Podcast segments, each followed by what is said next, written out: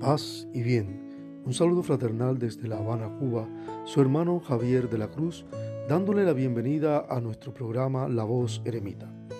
En esta ocasión, nuevamente tenemos a nuestro hermano, el pastor Miguel Ángel Acosta, de la Iglesia Luterana en Ohio, Estados Unidos, compartiéndonos la segunda parte acerca de la Didaje.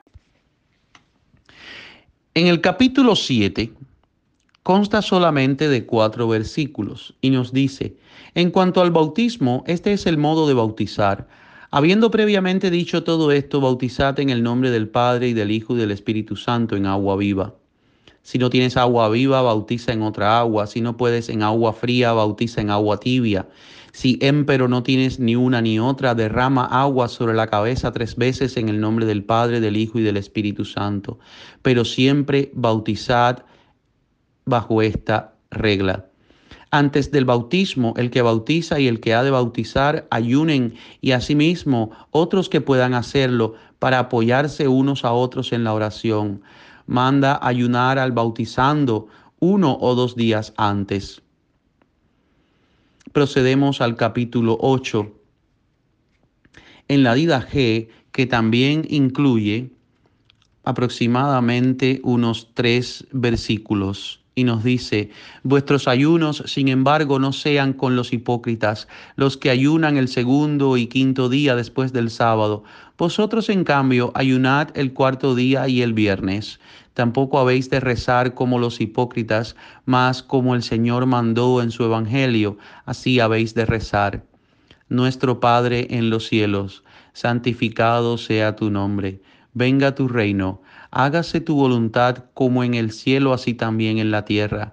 Nuestro pan cotidiano, dánosle hoy, y perdónanos nuestras deudas, así como nosotros también perdonamos a nuestros deudores.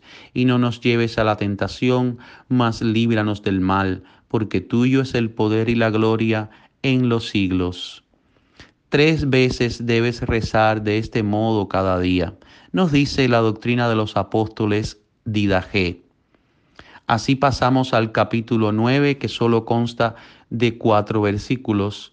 En cuanto a la Eucaristía, así habéis de realizarla. Primero sobre el cáliz, te damos gracias, nuestro Padre, por la sagrada vid de David, tu siervo, la cual nos enseñaste por Jesús, tu Hijo y siervo. A ti la gloria en los siglos y sobre la partición del pan. Te damos gracias, nuestro Padre, por la vida y la ciencia que nos enseñaste por Jesús, tu Hijo y siervo. A ti la gloria en los siglos. Con este pan fue repartido sobre los montes y recogido, se hizo uno. Así sea recogida tu iglesia desde los límites de la tierra en tu reino, porque tuya es la gloria y el poder por Jesucristo en los siglos pero nadie coma ni beba de vuestra Eucaristía, sino únicamente los que están bautizados en el nombre del Señor, porque también de esto el Señor ha dicho, no deis lo santo a los perros. Procedemos así al capítulo 10 y después de haber cenado, así dad gracias te damos gracias, Padre Santo, por tu santo nombre, al cual hiciste habitar en nuestros corazones y por la ciencia y fe e inmortalidad que nos enseñaste por Jesús, tu Hijo y siervo. A ti la gloria en los siglos. Tú, oh Señor Todopoderoso, lo creaste todo a causa de tu nombre Diste comida y bebida a los hombres para su fruición, para que te diesen gracias. A nosotros, empero, nos regalaste comida y bebida espiritual y la vida eterna por tu Hijo y siervo. Continuamos orando así. Ante todo te damos gracias porque eres poderoso, a ti gloria en los siglos.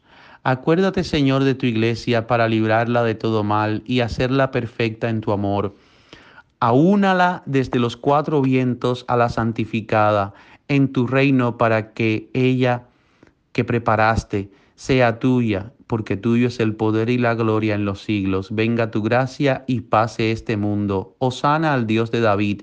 Si uno es santo, se acerque. Si no lo es, conviértase. Ven, Señor Jesús. Amén. Esta fórmula de oración se encuentra en la doctrina de los apóstoles y obviamente nos da una orientación acerca de cómo se celebraba la Eucaristía en los primeros siglos o en la época apostólica. Así procedemos a las advertencias generales en el capítulo 11. ¿Quién pues viniere a vosotros enseñándoos todo lo dicho anteriormente? A ese acogedle.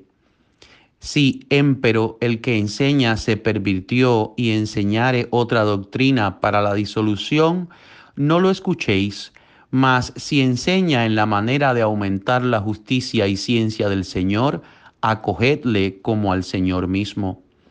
En cuanto a los apóstoles y profetas, proceded así conforme al Evangelio. Todo apóstol que llegue a vosotros ha de ser recibido como el Señor pero no se quedará por más de un día o dos. Si hace falta quedándose tres días, es un falso profeta. Al partir, el apóstol no aceptará nada sino pan para sustentarse hasta llegar a otro hospedaje. Si pidiere dinero, es un falso profeta. Y a todo profeta que hable en espíritu no le tentéis ni pongáis a prueba, porque todo pecado se perdona, mas este pecado no será perdonado pero no cualquiera que habla en espíritu es profeta, sino solo cuando tenga las costumbres del Señor, pues por las costumbres se conocerá al pseudo profeta y al profeta. Y ningún profeta disponiendo la mesa en espíritu comerá de la misma, de lo contrario es un falso profeta. Pero todo profeta que enseña la verdad y no hace lo que enseña es un profeta falso. Todo profeta sin embargo probado y auténtico, que celebra el misterio cósmico de la iglesia, pero no enseña a hacer lo que él hace, no ha de ser juzgado por vosotros. Su juicio corresponde a Dios, porque otro tanto hicieron los antiguos profetas. Mas quien dijere en espíritu, dame dinero u otra cosa semejante, no lo escuchéis. Si empero os dice que deis para otros menesterosos, pobres o necesitados, nadie lo juzgue. En el capítulo 15, la doctrina de los apóstoles nos dice, elegíos, pues, obispos y diáconos dignos del Señor, varones mansos, indiferentes al dinero, veraces y probados, porque también ellos administran para vosotros el oficio, o sea, la liturgia, de los profetas y doctores. No los menospreciéis porque ellos son venerables entre vosotros junto con los profetas y doctores vosotros tratad de convenceros no con ira, sino pacíficamente, así como lo tenéis perpetuado en el Evangelio. Y si alguno hubiera ofendido a otro, nadie le hable, nadie le escuche, hasta que se arrepienta. Vuestras oraciones, vuestras obras de caridad y todas las obras haced de manera como lo tenéis ordenado en el Evangelio de nuestro Señor. Así llegamos al capítulo 16 y final de la doctrina de los apóstoles, que nos dice, velad por vuestra vida, que vuestras linternas no estén extinguidas ni diseñidos vuestros lomos, mas estad alertas, porque no sabéis la hora en que el Señor va a venir. Reuníos con frecuencia, solícitos de lo que aprovecha a vuestras almas pues no os aprovechará todo el tiempo que vivisteis en la fe si no estáis perfectos en el último tiempo.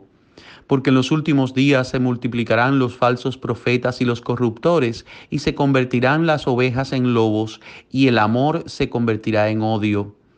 Porque mientras que la iniquidad se acrecentará, se odiarán unos a otros, se perseguirán y entregarán, y entonces aparecerá el impostor del mundo, como Hijo de Dios y hará señales y prodigios, y la tierra será entregada en sus manos, y cometerá iniquidades como jamás se hizo en el decurso de los siglos.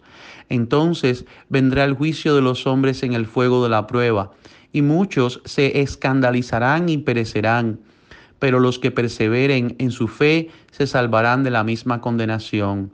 Y luego aparecerán las señales de la verdad primero la señal de la revelación en el cielo, después la señal de la voz de trompeta y finalmente la resurrección de los muertos. Pero no de todos, sino según fue dicho, vendrá el Señor y todos los santos con él. Entonces el mundo verá al Señor viniendo sobre las nubes del cielo con gran poder y gloria.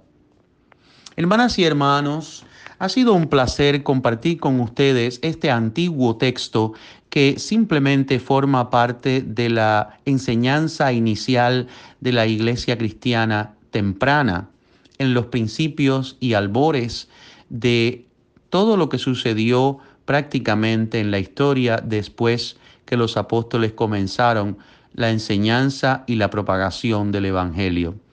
Espero que estos breves textos sean de riqueza espiritual para ustedes, que puedan escuchar cada capítulo y extraer las enseñanzas que estos grandes hombres de la fe nos han dejado para la posteridad. Bendiciones a todos y todas, paz y bien. Muchas gracias a nuestro hermano Miguel Ángel Acosta, pastor de la Iglesia Luterana en Ohio, en los Estados Unidos, por estas charlas acerca de este interesante documento cristiano, la Didaje. Esperamos que hayan disfrutado nuestro programa y como siempre nos despedimos hasta la próxima. Que el Señor te bendiga y te guarde. Que el Señor haga resplandecer su rostro sobre ti. Que el Señor tenga de ti misericordia y ponga en ti la paz.